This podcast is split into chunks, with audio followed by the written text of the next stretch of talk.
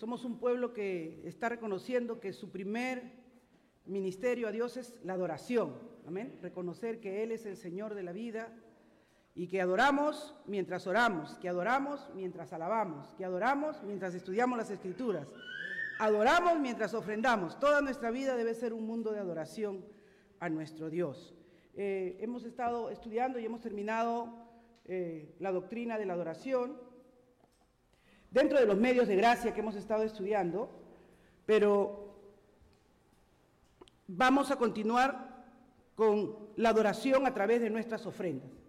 Es un tema que pocas veces hablo en la iglesia, creo que pocas, casi nunca, y le he pedido perdón a Dios, le he pedido perdón a Dios de corazón porque eh, acá en la iglesia nunca hemos hecho énfasis en los diezmos ni en las ofrendas, y hay muchos hermanos que lo hacen con todo corazón porque lo han entendido y lo han comprendido, pero hay muchos que no, y no lo hacen de repente porque no han sido bien enseñados. Y como pastores, como siervos del Señor aquí, estamos en la obligación de enseñarles bien, ¿no? Si ya teniendo conocimiento y sabiendo no lo hacen, entonces este, yo habré liberado mi alma, pero mientras sea porque no han sido instruidos o no han sido preparados, es mi responsabilidad delante del Señor. Y le pedía perdón a Dios por eso, ¿no? Le pedía perdón porque dentro de la doctrina es algo que no debería salir fuera, sino como ustedes saben, se ha hecho tanto mal uso de esto de las ofrendas, de esto de los diezmos, que uno ha preferido nunca tocar esas cosas acá en la iglesia del Señor. Pero vamos a tocar la doctrina de la adoración a través de nuestras ofrendas y vamos a abrir ahí en 2 de Corintios, capítulo 9 para tener la lectura de la palabra del Señor, ya que están en pie.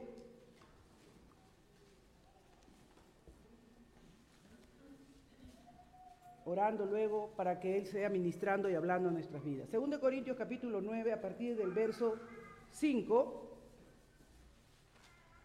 Amén. Hasta el 14. Dice la palabra del Señor en el nombre del Padre, en el nombre del Hijo y de su Santo Espíritu. Por tanto, tuve por necesario, segunda de Corintios capítulo 9 del 5 en adelante. Por tanto, tuve por necesario exhortar a los hermanos que fuesen primero a vosotros y preparasen primero vuestra generosidad, antes prometida, para que esté lista como de generosidad y no como de exigencia nuestra. Pero esto digo, el que siembra escasamente, también segará escasamente y el que siembra generosamente, generosamente también segará. Cada uno dé como propuso en su corazón, no con tristeza, ni por necesidad, porque Dios ama al dador alegre. Y poderoso es Dios para hacer que abunde en vosotros toda gracia, a fin de que, teniendo siempre en todas las cosas todo lo suficiente, abundéis para toda buena obra. Como está escrito, repartió, dio a los pobres, su justicia permanece para siempre. Y el que da semilla al que siembra y pan al que come, proveerá y multiplicará vuestra sementera y aumentará los frutos de vuestra justicia, para que estéis enriquecidos en todo, para toda liberalidad, la cual produce por medio de nosotros acción de gracias a Dios. Porque la administración de este servicio no solamente suple lo que a los santos falta, sino que también abunda en muchas acciones de gracias. Pues por la experiencia de esa ministración glorifican a Dios por la obediencia que profeséis al Evangelio de Cristo y por la liberalidad de vuestra contribución para ellos y para todos.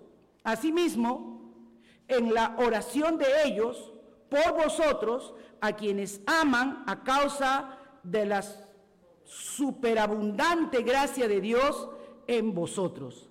Gracias a Dios por su don inefable. Padre, gracias te damos en esta hora. Venimos delante de tu presencia, Señor, para continuar aprendiendo, para continuar adorándote, para continuar glorificándote, porque queremos entender y comprender, Señor, que cada acto en nuestra vida es un acto de adoración a ti. Es porque reconocemos que tú eres Dios, que tú eres digno de merecer toda adoración y alabanza, de tener el primer lugar, de tener la preeminencia en nuestra vida. Y porque toda la fuente de lo que tenemos, de lo que somos, proviene de ti, te pertenece a ti. Yo me cuido mucho, Señor, de darte la gloria, la honra, la alabanza, pero toma del carbón encendido de tu altar y pásalo por mis labios. Quita toda culpa, todo pecado, Señor, toda ofensa, toda palabra ociosa que haya salido por ella, porque nada inmundo debe predicar tu palabra, Señor. En el nombre de Jesús, oramos para que despejen la mente. Oh, Padre, desalojes en este momento toda fuerza, todo principado que esté turbando la mente, que esté confundiendo los corazones y que puedan tener, Señor, paz y una, una apertura de espíritu para oír tu palabra en el nombre de Jesús. Amén, amén y amén. Tomen asiento, mis amados. Damos gracias al Señor. Realmente, hablar de dinero aquí en la iglesia casi nunca lo hemos hecho. Quiero usar como introducción esto, pero es necesario porque Jesús cuando comenzó su ministerio habló mucho sobre el uso que le daban al dinero, sobre cómo el corazón del hombre estaba puesto en el dinero. Y Pablo también habla mucho sobre el dinero cuando dice que la raíz de todos los males, ¿qué cosa es?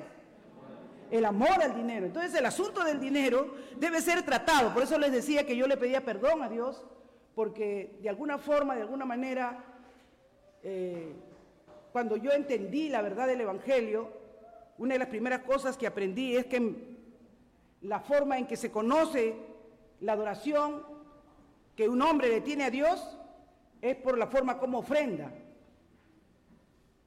Y sé que es fuerte, pero tengo que predicar la verdad. Tú no vas a saber cuánto ama y confía un hombre en Dios hasta que veas cómo usa su dinero, cómo lo invierte, a qué lo dedica. Eso es importante, hermanos.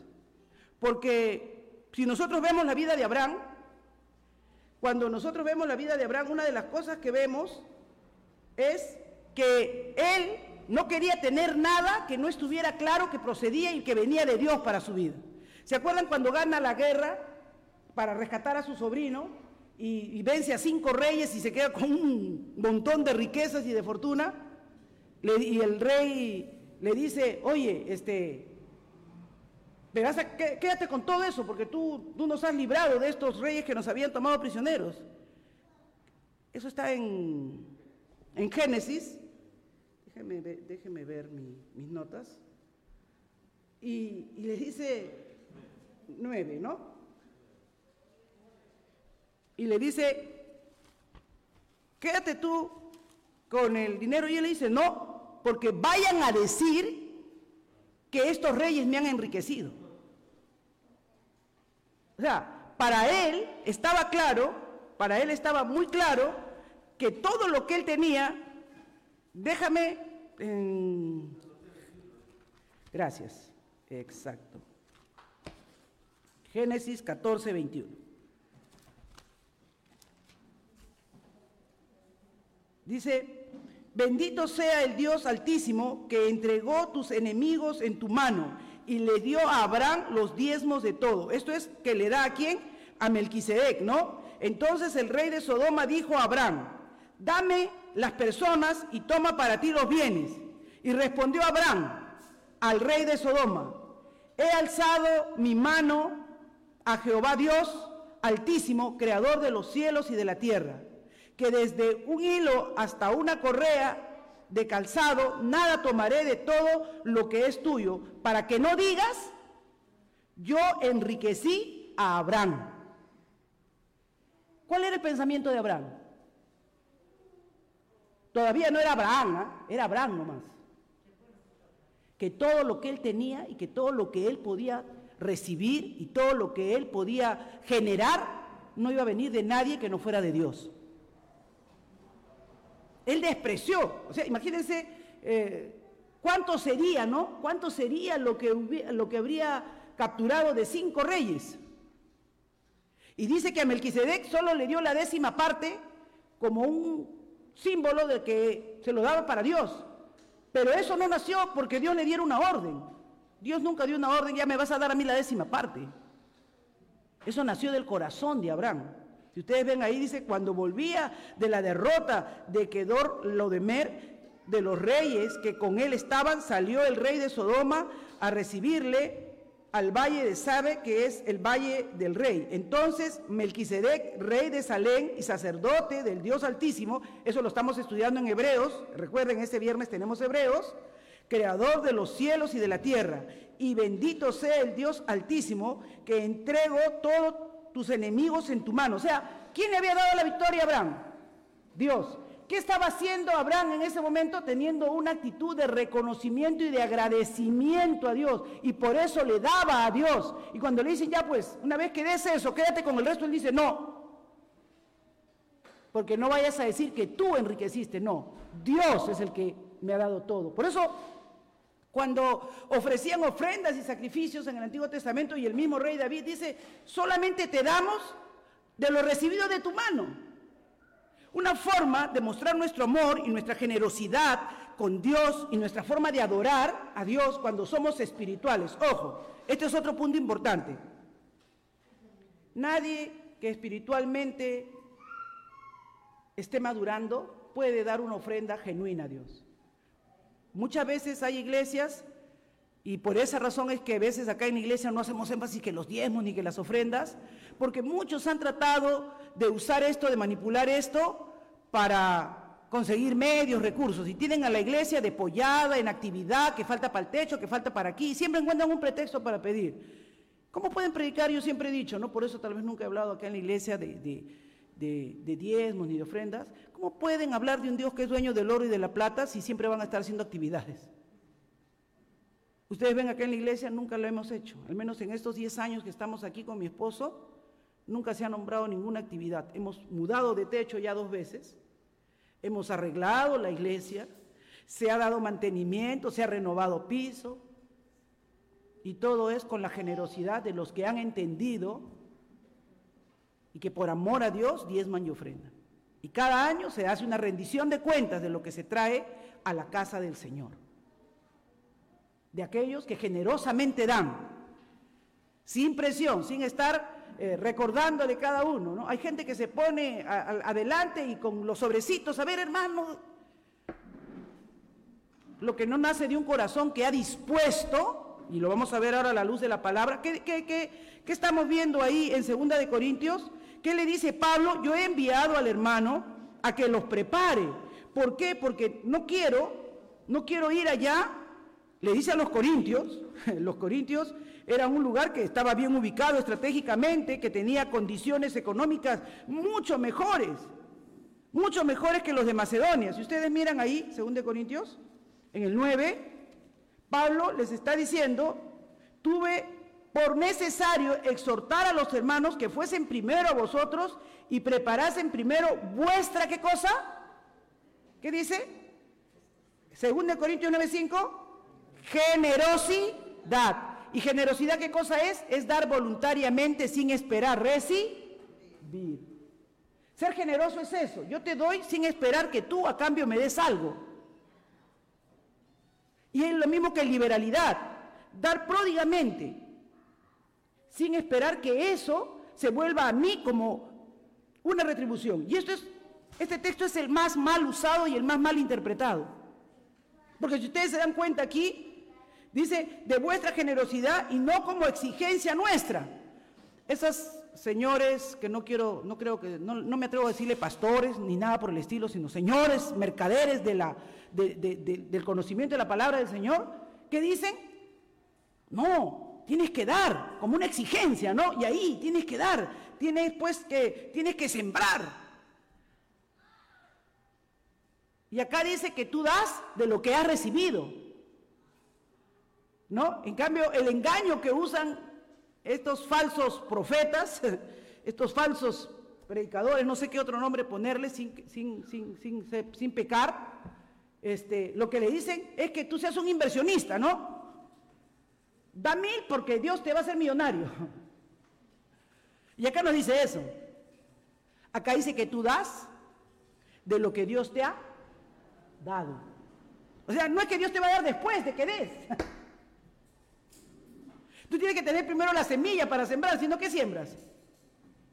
Entonces Dios es el que nos da y de lo que Él nos da, eso damos. ¿Entienden? No se dejen engañar, por eso te dicen, no hermanita, tú, había una, iglesia, ¿cómo se llama eso? De, de Dios es amor, ¿no? Que dice que según tu enfermedad tiene que ser el tamaño de tu ofrenda. ¿No puede haber una mentira del diablo más grande?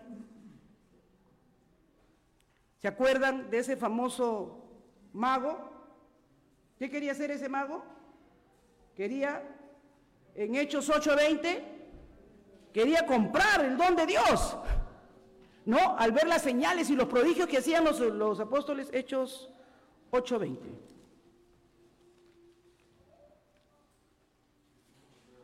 Ajá. Hechos 8:20. Entonces Pedro le dijo, tu dinero perezca contigo porque has pensado que el don de Dios se obtiene por dinero. ¿No? ¿Cuánta gente está engañada así? No, tienes que dar una buena siembra. ¿Cómo pues Dios te va a, dar, a hacer tu milagro si del tamaño de tu milagro tiene que ser tu, ofrenda? Y han tergiversado, hermanos, y han desvirtuado la palabra de Dios de una manera abominable. O sea, nosotros no le damos a Dios para que Él nos dé. Nosotros le damos a Dios porque Él nos ha dado. Es muy distinto. Tú no puedes dar lo que no tienes. Y Dios no quiere inversionistas tampoco. Por eso a mí no me gusta tomar mucho el ejemplo de, de Jacob, ¿no? Porque Jacob siempre fue un mercader. Señor, no te suelto hasta que no me bendigas. Y si donde yo voy todo me sale bien y si me prosperas, ahí yo te doy, me aplico contigo. ¿no? Eso no es un buen ejemplo. Nosotros le damos a Dios porque Él nos ha dado primero. Entonces, ¿qué es lo que está buscando Dios? ¿Qué es lo que está buscando Dios en nosotros? Un corazón que nace de un espíritu afable. Miren, yo estaba viendo, vamos a Génesis 4, ¿ya? Para que comencemos a analizar bien qué es lo que mira Dios de nuestra ofrenda. Génesis 4. Dios sí mira lo que tú das, Dios espera que des, porque eh, debe ser un, acto natural. Me encantó la clase del viernes, creo que por ahí vi a, Sandro, por ahí está. Me encantó, porque habló de la mayordomía, y la mayordomía es que tú administras algo que no es tuyo.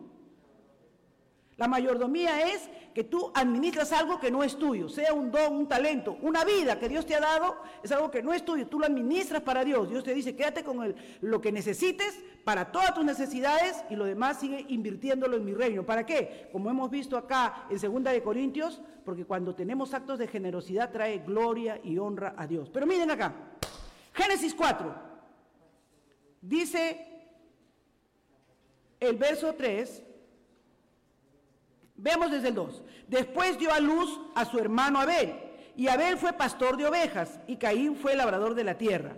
Y aconteció andando el tiempo que Caín trajo del fruto de la tierra una ofrenda a Jehová. ¿Hubo algún mandamiento ahí o fue un acto espontáneo? Un acto espontáneo. Un acto espontáneo. Lo que Dios espera es de alguien que ve lo que Dios le ha provisto, la naturaleza, la tierra, los animales, ¿no? A él le proveyó, dice, su, su, su tierra y su tierra produjo frutos y Caín consideró traerle una ofrenda a Dios porque qué maravilla, ¿no? O sea, tengo, esta tierra es tan buena que me da una cosecha. Y Abel no se dedicó a la tierra, se dedicó al ganado. Trajo también de los primogénitos de sus ovejas, de lo más gordo de ella. Y miró Jehová con agrado a su ofrenda. En algún momento señala que miró cantidad. En algún momento señala que vio porcentaje. En el libro de la cultura hebrea estaba analizando, y eso fue lo que me llamó la atención, que lo primero que dice que vio Dios a Abel y vio Dios a Caín. Dice que Dios miró primero la persona. Y miró qué cosa de la cuando dice que miró a la persona y lo cita por su nombre, es que lo está mirando a Él, cómo está actuando, cómo se está comportando. Y por eso habla de agrado y de desagrado. Y le agradó, ¿por qué? Porque vio una actitud diferente en el corazón de quién? De Abel que la de Caín.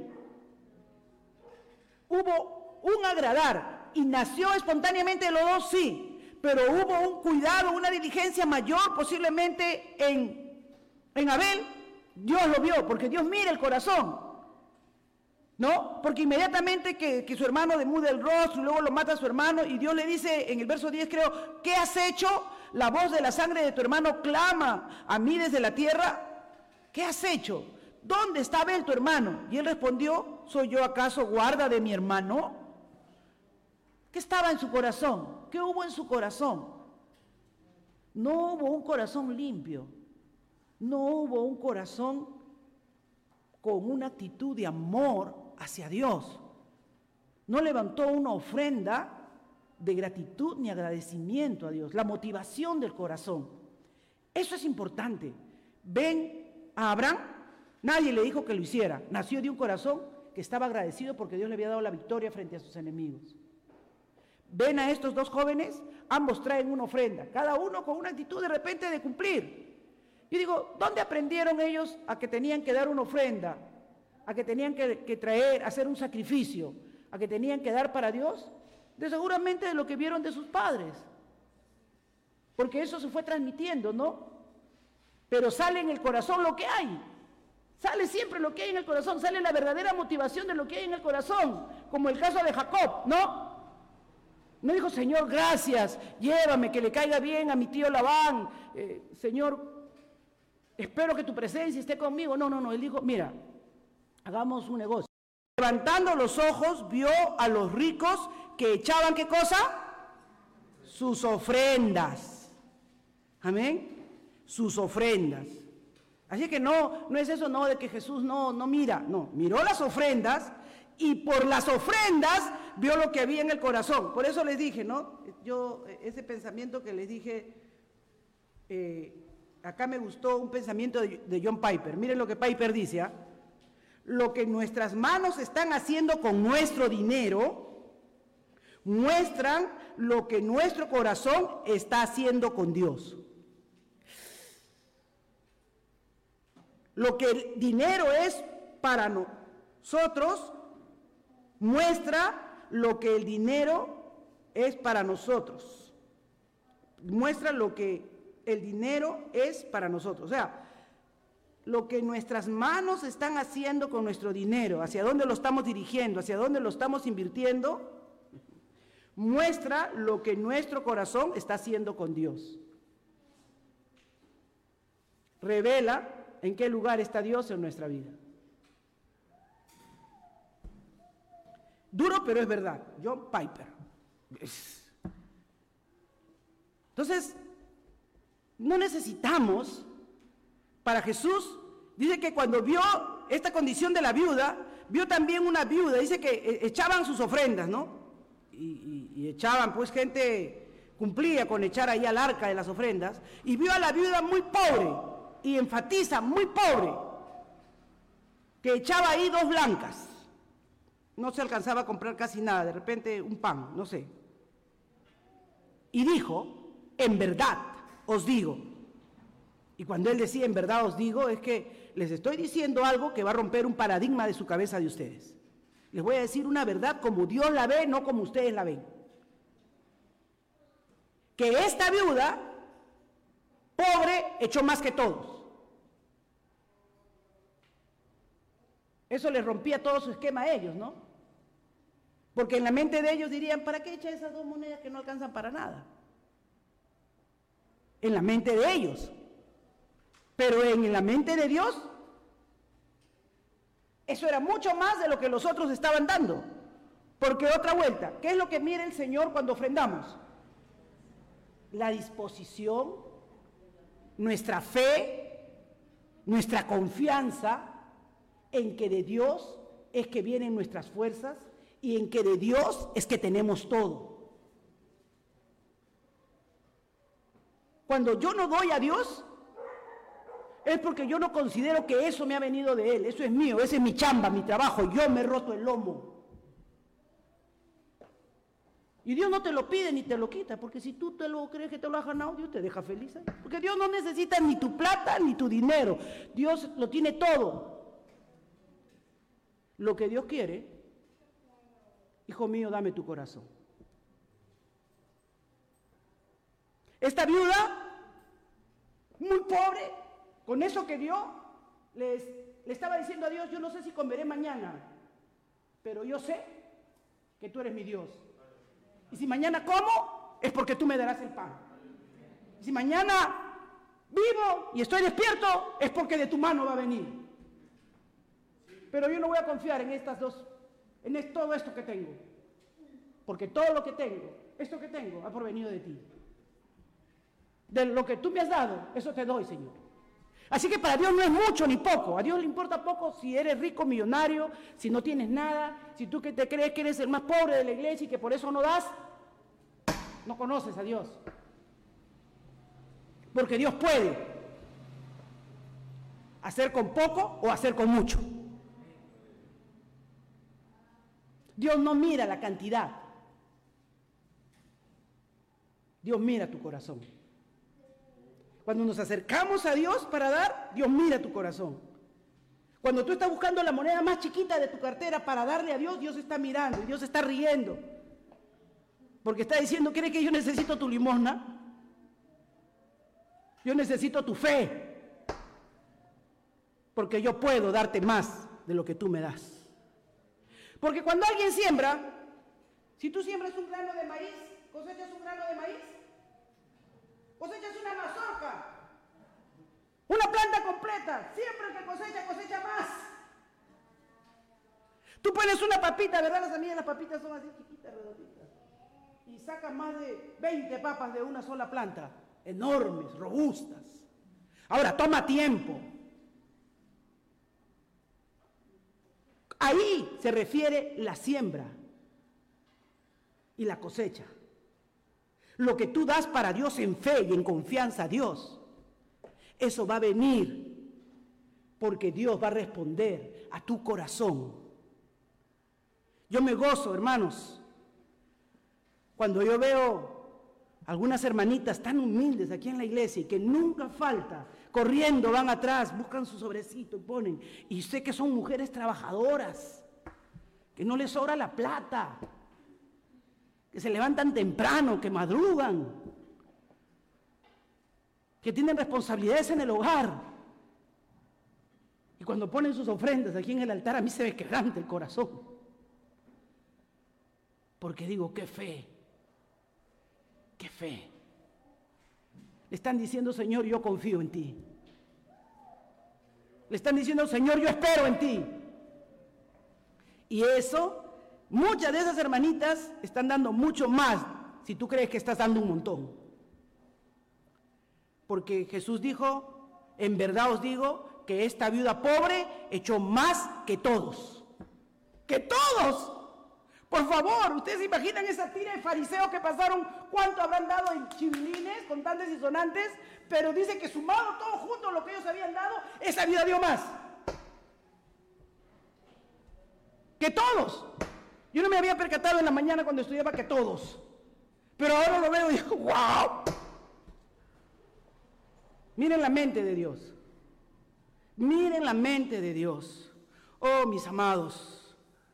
Porque todos aquellos echaron para las ofrendas de Dios de lo que les sobra. Mas estás de su pobreza echó todo el sustento que tenía. No dependo de lo que tengo, dependo de Dios. Eso fue el mensaje que ella dio. Y Jesús quiere ese tipo. O sea, cuando, cuando estamos mirando acá a la luz de las escrituras, que es uno de los medios más ricos de la gracia, entonces es eso. Un corazón que le cree a Dios es un corazón que se arriesga. Es un corazón que da unos pasos de fe, que van más allá de la lógica. Otro día una joven me decía, hermana, de lo que gano, este, ¿cómo hago para mi diezmo? Yo decía, pero está está trabajando, juntando para sus estudios y va a separar para su diezmo, pero decía, Señor, tú le vas a dar más. Está aprendiendo a vivir como debe vivir un cristiano.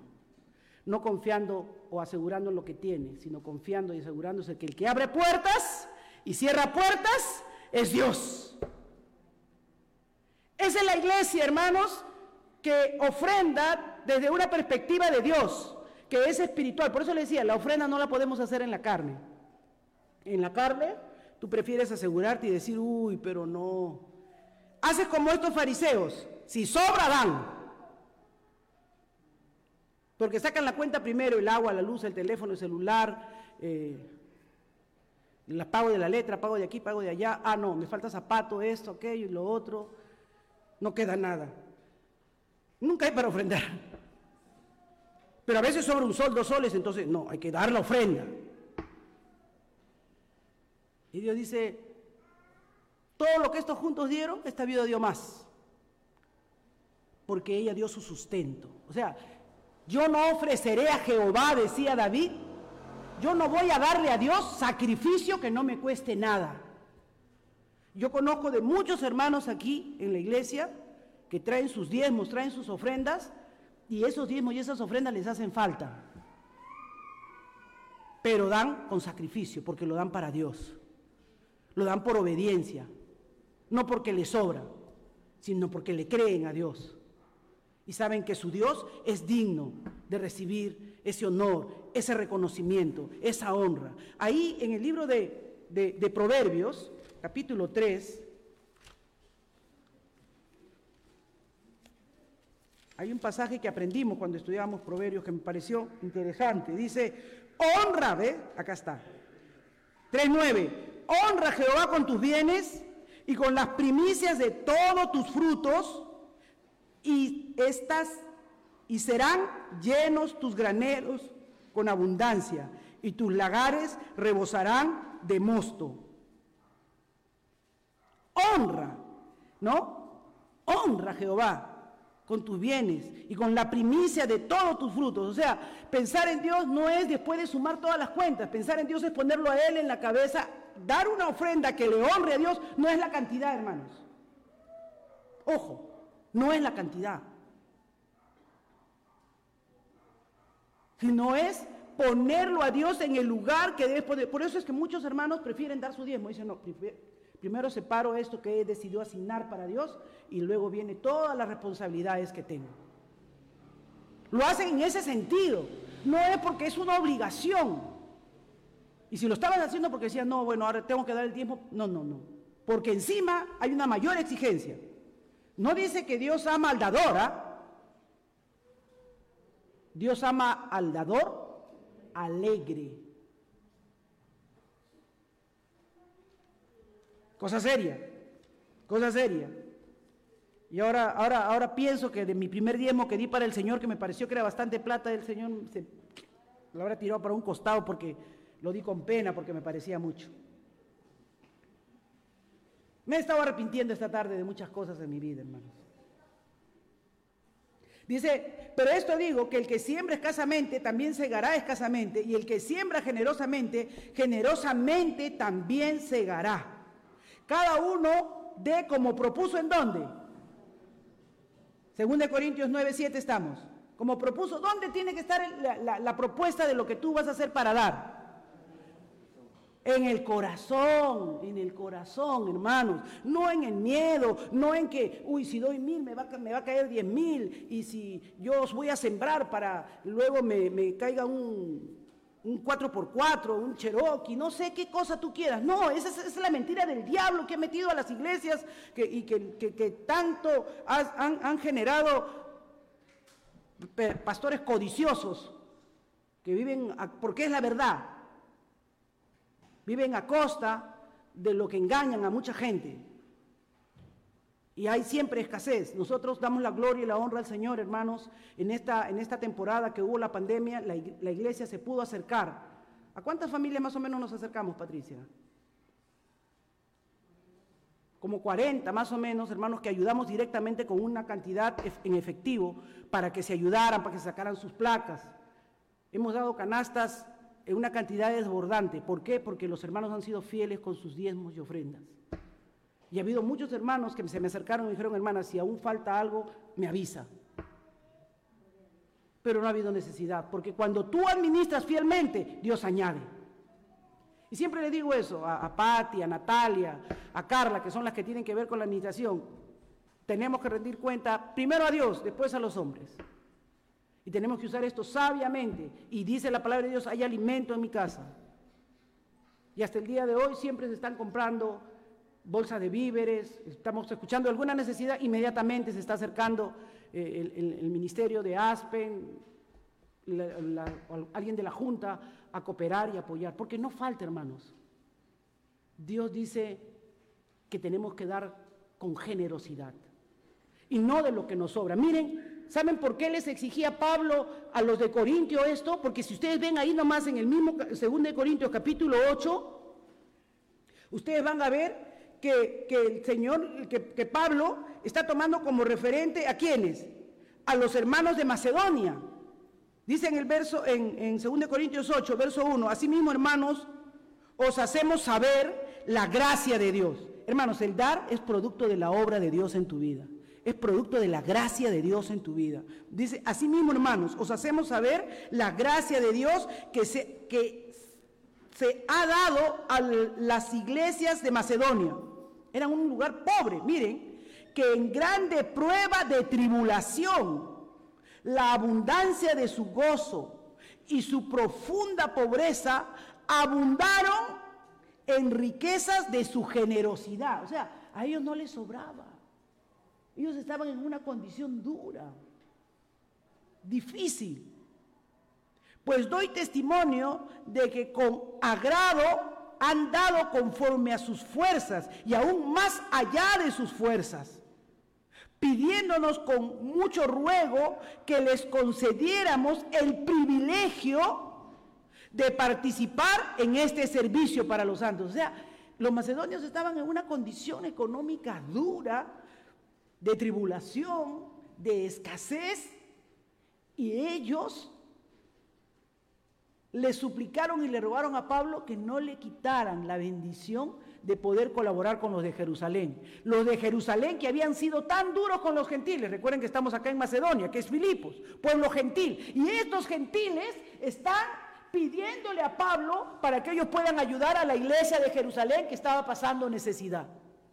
Y Pablo dice, no dieron de lo que les sobraba, dieron en medio de su estrechez, en medio de esa circunstancia dura, en medio de esa situación difícil. Ellos dispusieron su corazón para dar. Y, eso, hermanos, por eso Pablo dice, conforme propuso en su corazón. Yo a veces siempre le pregunto a Carla, Carla, ¿quiénes están diezmando? ¿Quiénes no lo están haciendo? Porque me gusta orar en agradecimiento a los que contribuyen para la obra del Señor. No, fulano, sutano. Ah, ya. Para mí es un indicador. Claramente cómo sopla el viento en el corazón de las personas. Y nunca me acerco a nadie. Nadie me puede decir aquí, estoy parada frente a ustedes, que me acerco a decirle, hermano, no estás diezmando. Jamás. Sino que oro, porque tiene que poner eso Dios en el corazón. Dios tiene que obrar de tal manera en nuestra vida que tiene que hacernos desarrollar nuestra fe, nos tiene que hacer creer que Dios puede. Puede bendecirnos más allá de lo que nosotros creemos, porque dice claramente, no con tristeza, ay, cómo me duele, ah, no, no, no, no, quejándote, ¿no? Cuando te toca ser generoso en tu casa, ¿Cómo es que la mamá te va a estar correteando para que le des algo para la casa si ya estás trabajando?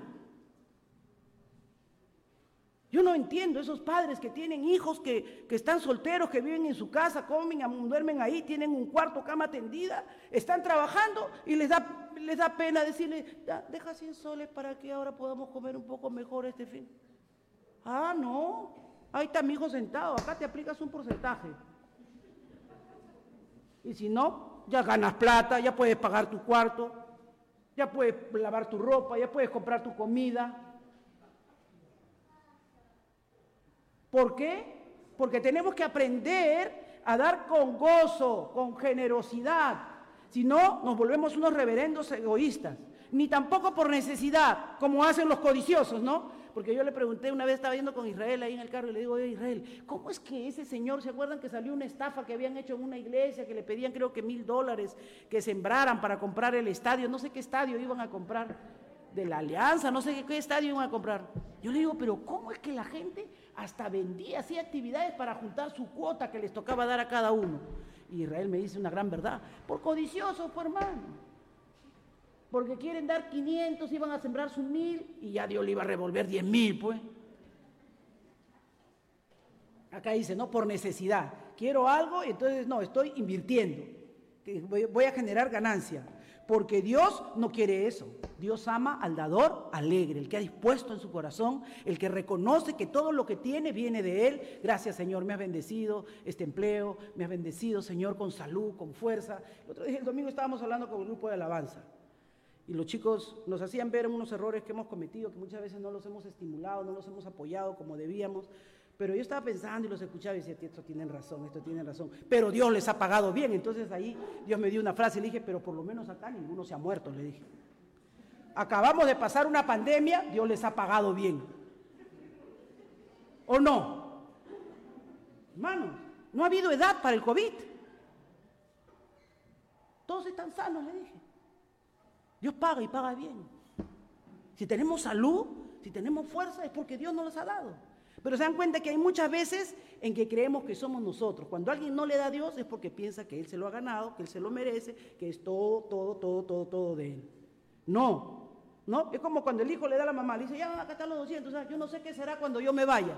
Oye, cuando tú te vayas, Dios me va a seguir dando. Porque tú me estás dando porque Dios te ha dado la vida y te ha dado ese trabajo. Si tú estás creyendo, ay, sí, mi hijito, no tengo que tratarlo bien como si fuera Papá Noel, porque si él se va, se va.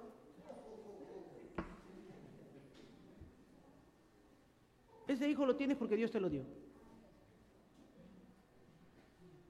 Y Él te da porque Dios le ha dado a él. Esas son las mentes de Dios. Tenemos que entender la mente de Dios. Cuando, cuando, cuando Jesús le dice, mira esa viuda, eso le quedó a sus discípulos, ¿ah? ¿Cómo se habrán sentido ellos, no? Porque en la mente de ellos, ¿quién estaba dando más? Los fariseos, pues, soltaban monedas de plata, soltaban ahí dracmas, todo. Y, estas dos blancas, que eran como dos de, un metal, el más simple, y, y, Jesús le dice, esa ha dado más que todos juntos. Le rompió el paradigma. Dios no mira cantidad, entendieron ellos. Así que estos macedonios, yo supongo que no habrá sido, una, no habrá sido millones lo que mandaron, pero el esfuerzo en medio de su tribulación, en medio de sus pruebas. Pablo, permítenos compartir con Jerusalén. No, no, no, no, Dios no mira la cantidad, Dios ve un corazón. Por eso es que, recuerden que en Filipenses 4, ese, ese verso de Filipenses que dice que, que el Señor te va a dar, ¿cómo es?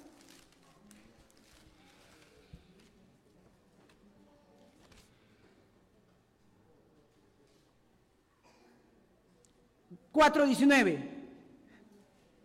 Dice, mi Dios pues suplirá todo lo que os falte conforme a sus riquezas en gloria en Cristo Jesús. ¿Por qué les va a dar? ¿Por qué les va a dar a los filipenses? Filipenses es Macedonia, es lo mismo. Porque primero ellos habían dado generosamente para Dios. Pero a nosotros nos gusta ese texto para nosotros, ¿no? Pero usted tiene que leerlo en el contexto. Esa promesa es para un corazón generoso, para un corazón que primero ha dado. Pero, pero de todo dice, ¿no? Ahí hay, ahí hay una, una palabrita, ¿no? Dice el verso 16 de Filipenses 4, dice, pues aún a Tesalónica me enviasteis una y otra vez para mis necesidades. está diciendo a los filipenses, ustedes me mandaron una y otra vez para mis necesidades. Un pueblo pobre, un pueblo en medio de sus tribulaciones. No es que busque dádivas, sino que busco fruto que abunde en vuestra cuenta. Pero todo lo he recibido y tengo abundancia, estoy lleno, habiendo recibido de Pafrodita lo que me enviasteis. Olor, ¿cómo era? ¿Cómo era esa, esa ofrenda de los filipenses? Era olor fragante, sacrificio acepto, agradable a Dios. Mi Dios pues, ahí viene, mi Dios pues a consecuencia de ese corazón generoso, a consecuencia de ese corazón dispuesto, a consecuencia de ese corazón que da sin medida, no porque le sobre, sino que en medio de su tribulación, en medio de su pobreza, en medio de lo que estaban viviendo, nunca se olvidaron de proveer para los santos, nunca se olvidaron de ser generosos con Dios. Él le dice, suplirá todo lo que les falte. No le dice que lo va a enriquecer, le dice que le va a dar lo que les falte.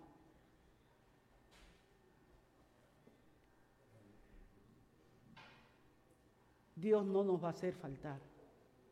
En ningún momento Dios llama a que nos va a hacer ricos. Sí, Dios enriquece a algunos.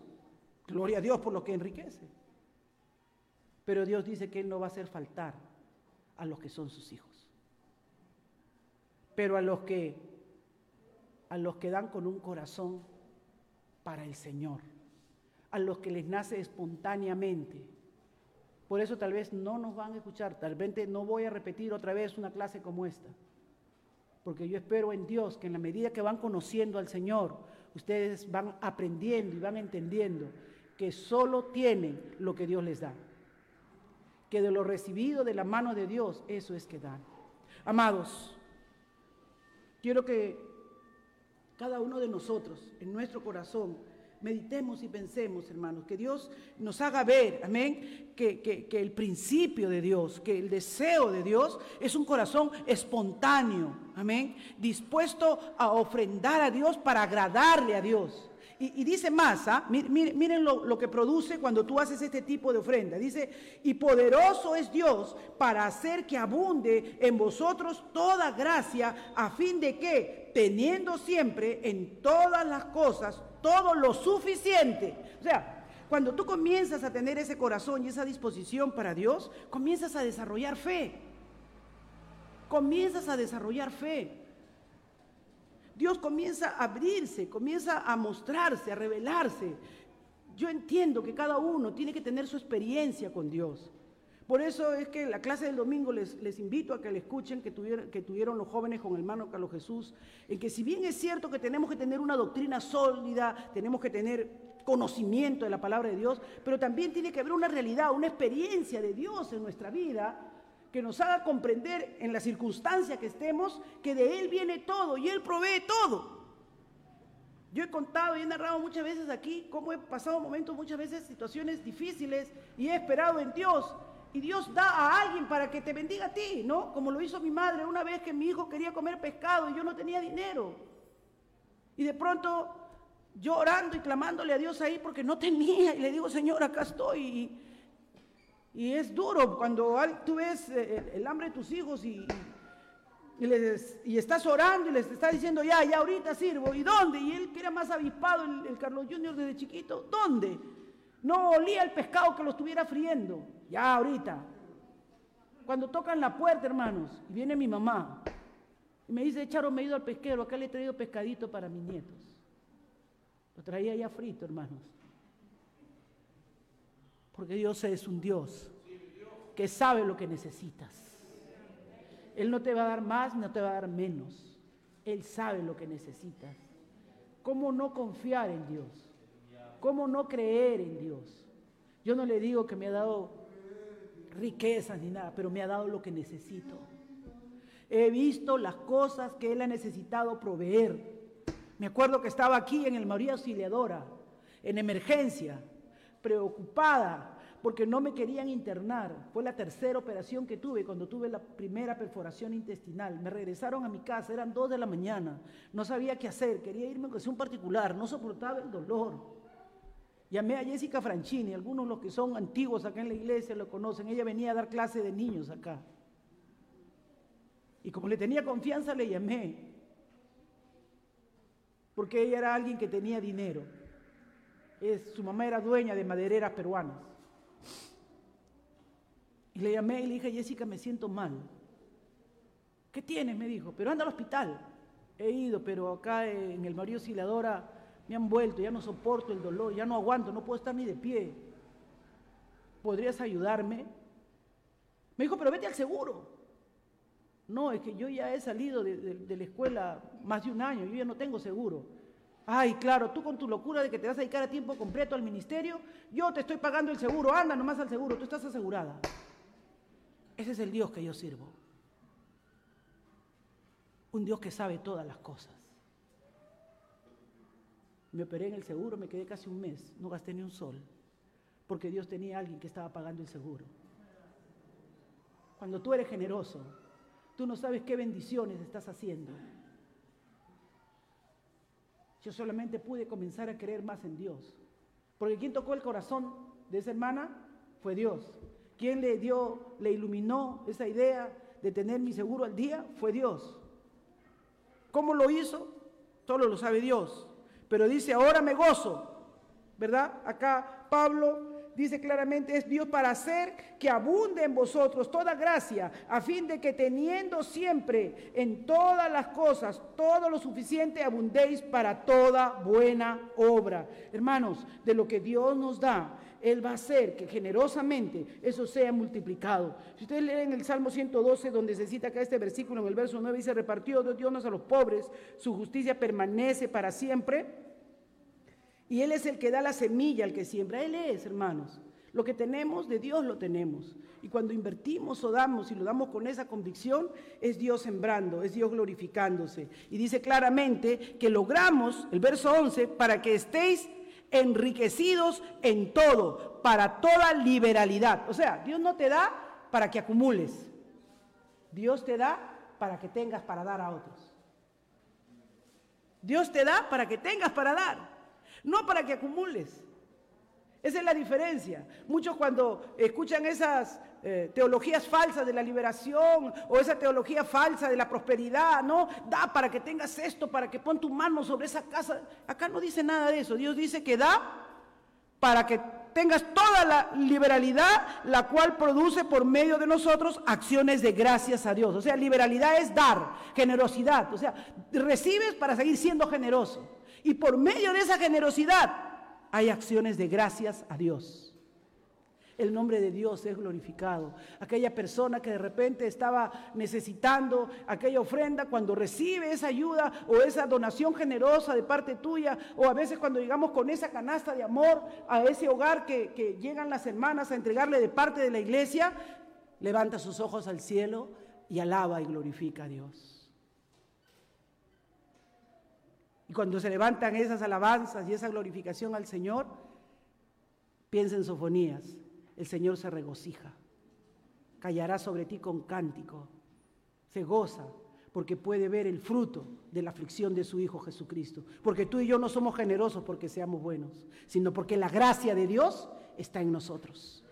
Amén. La vida del Hijo se está derramando en nosotros. Cristo en nosotros está obrando nos está abriendo el entendimiento, porque la administración de este servicio no solamente suple lo que a los santos falta, sino que también abunda en muchas acciones de gracias a Dios. Verso 13, pues por la experiencia de esa administración, por ese amor, ese gesto, esa bondad, ese regalo que ese niño pueda recibir gracias al amor tuyo, o ese padre que puede ver esa generosidad, ese apoyo, ¿verdad?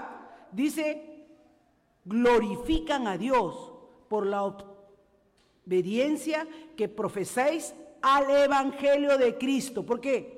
No los están haciendo porque ustedes en sí mismos son buenos, sino eso es gracias a que el Evangelio ha sido comprendido, gracias a que el Evangelio ha sido revelado a tu corazón y has podido entender la obra de Jesucristo en tu vida y que Él siendo rico se hizo pobre para enriquecernos a nosotros. Para que hayan esas manifestaciones de amor, de generosidad en nuestra vida. Para que nosotros desprendidamente demos con liberalidad a nuestro Dios. Dice, por la obediencia que profesáis al Evangelio de Cristo y por la liberalidad de vuestra contribución. para ellos y para todos. Asimismo, en la oración de ellos por vosotros, a quienes aman a causa de la superabundante gracia de Dios en vosotros. Oremos, Padre, gracias. Gracias, Señor. Porque todo lo que somos, lo que tenemos, lo hemos recibido de ti, Señor. Lo hemos recibido de ti, Señor. Aún tener la comodidad de este hermoso templo, Señor, las facilidades que tiene, ha sido de tu generosidad. Que nuestros corazones, Señor, entiendan que solo demos con la confianza, con la fe, con la seguridad que damos de lo que hemos recibido de tu mano. Dios, solo cosechamos lo que sembramos. Cosechamos con el tiempo y cosechamos más de lo que sembramos. Esa es la verdad, Señor. Tú nos das la semilla para sembrar. Y lo que sembramos, eso cosecharemos. No vamos a cosechar otra cosa. Sembramos generosidad, sembramos amor, sembramos honra y gloria para ti. Ayuda para el necesitado, para el huérfano, para la viuda. Para que haya alimento en tu casa. Oh, mi Dios. Enséñanos, enséñanos, Señor, que no es la cantidad, no es el monto, no es un diezmo que este es más generoso que el otro. Es tu corazón. Es ese corazón alegre, agradecido de tener un Dios tan bueno, tan amoroso, tan misericordioso. Gracias Jesús. Dios me lo bendiga, mis amados. Amén.